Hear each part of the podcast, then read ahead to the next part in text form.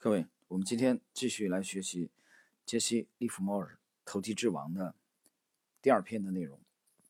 第二篇的这个内容呢，讲的是少年赌客。一八七七年七月二十六日，马萨诸塞州施鲁斯伯里镇的劳拉·普劳迪和海勒姆·利弗莫尔生了一个儿子。穷苦的父母很骄傲，给孩子取名叫。杰西·拉里斯顿。杰西的问世并非一帆风顺，他的父亲只是普通的农民，贫瘠的土地种不出什么东西，再加上整个国家刚从1873年的恐慌中复苏过来，那时候根本没钱，利弗莫尔一家只能通过交换得到生活必需品。作为农民，父亲也是失败的。他在小利弗摩尔。还在蹒跚学步的时候，就失去了土地。没办法，一家人只好搬到了小利弗摩尔的爷爷在派克斯顿的农场。海勒姆在那里辛苦劳作了多年，最后他积攒了一些工资，在南阿克顿买下了一份田产。在19世纪的新英格兰，工作，尤其是农民的工作，证明是无谓的消耗，主要原因是土地太贫瘠。石块太多，杰西在认字之前就要忙着帮助父亲耕田，把田里的石头铲出来，并堆到田边作为篱笆。小杰西的父亲希望儿子能够茁壮成长，并接管农场的工作，这个想法是很自然的。但是，当杰西十多岁的时候，他父亲的希望破灭了。年轻的杰西。大部分时间都很瘦，很脆弱，爱生病。当他得到了阿克顿镇学校派发的几本书的时候，如饥似渴地读了起来。他自己也承认，他对数字非常感兴趣。当时他们的农场偶尔能收到一些报纸，杰西特别喜欢看这些报纸。后来他一生都保持了这个习惯。年轻的杰西·利弗莫尔想象力非凡，他通过阅读波士顿的报纸，很快。就明白了，他不一定要像自己的父母那样劳苦工作，这个世界上还有更轻松的生活方式。他阅读到的生活方式，能够给他带来奢华、美女、音乐和名声。杰西意志坚强，这也是他后来在股市投机的原因。他决定去争取属于自己的奢华和美好生活，更重要的是赢得自己的名声。他心里明白，如果自己像父亲一样终日耕田，永远不会出名。所以他立刻决定计划离开家里。但他还是一个十二岁的瘦长的男孩。按照当时的风俗习惯，父亲是一家之主，总是父亲做重要的决定。穷人家的小孩是不能做主的。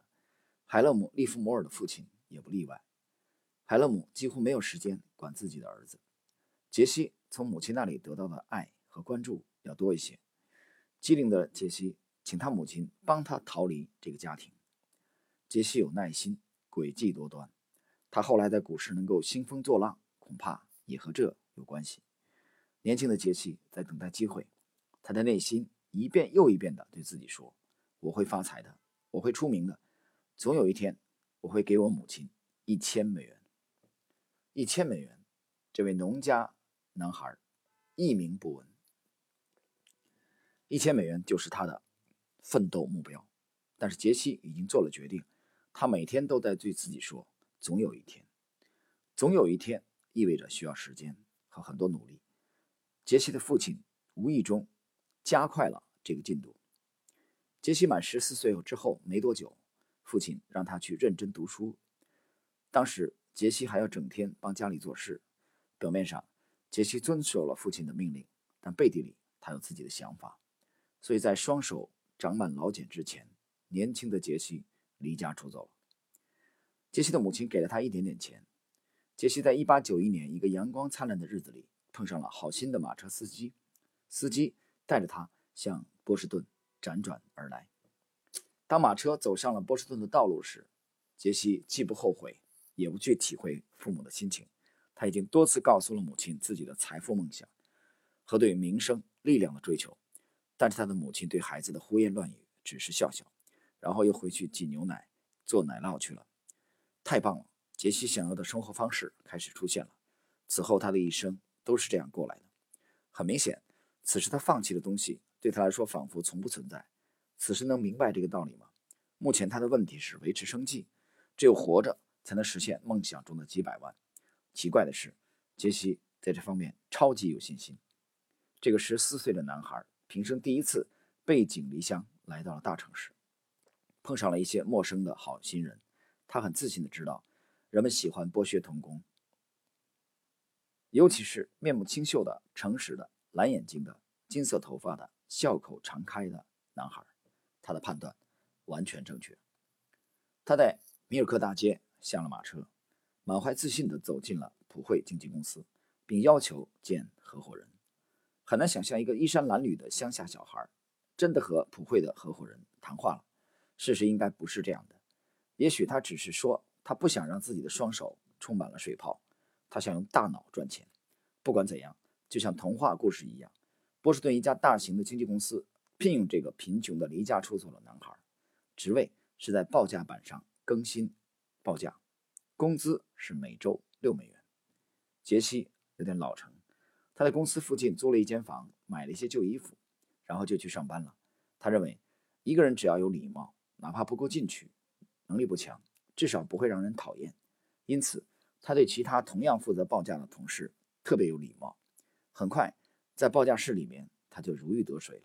每个工作日，吃过早饭以后，杰西就会冲出食堂，猛跑到经纪公司。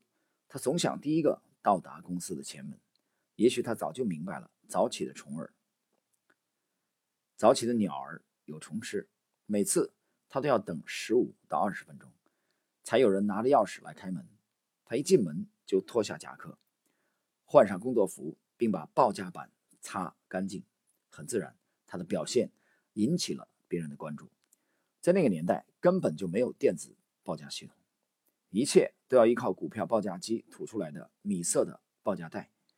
通常会有一个知识渊博的客户坐在报价机旁边，当报价带往外移动时，这个客户就大声报出变化中的价格，然后像杰西这样的员工就要把价格写在报价板上。